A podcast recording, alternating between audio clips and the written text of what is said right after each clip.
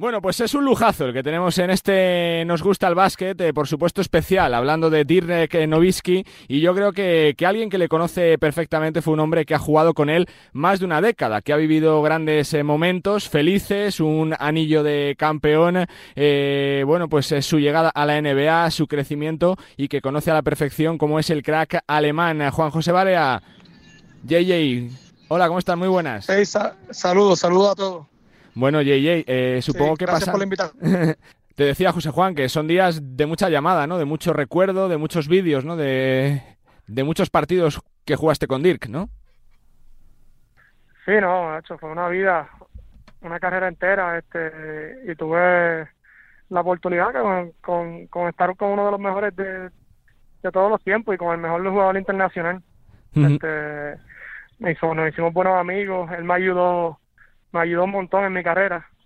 Eh, la pasamos muy bien y, él tiene lo especial que él tenía era que hacía todo a todo el mundo alrededor del mejor.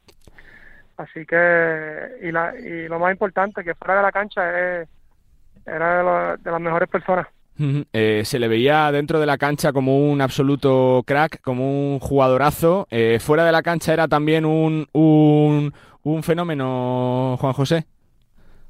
Sí, de lo mejor, de lo mejor que hay. Eh, yo creo que mi, mi compañero favorito de todos los tiempos, este, como jugador, como persona y, fuera de la cancha, se creía un poquito de que era comediante, pero no lo era.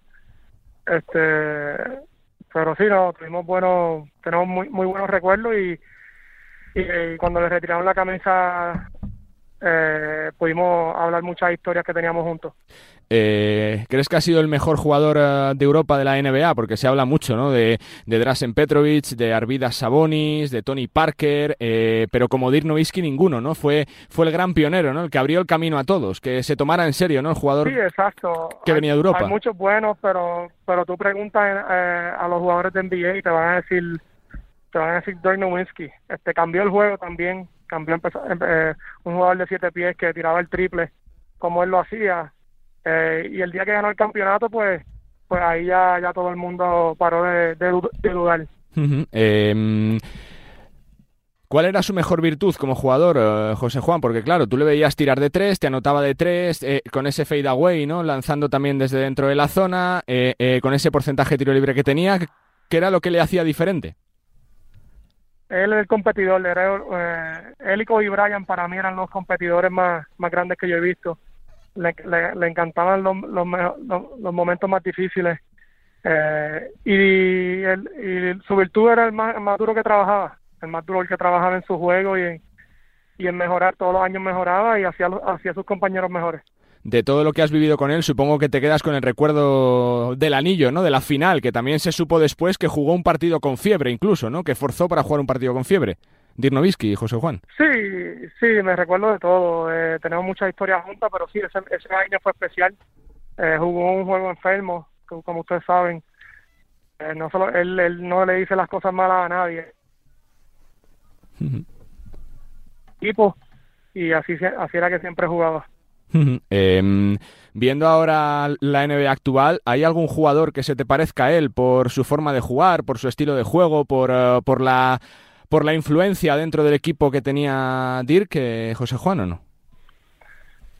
Eh, difícil, eh, sí, difícil con la, la influencia que tenía dentro del juego. Eh, pero hay mucho, me gusta mucho Jokic, el grande de Denver, eh, tremenda persona también, le encanta estar con sus compañeros, se disfruta afuera de la cancha y dentro de la cancha. Así que, que me da mucho recuerdo.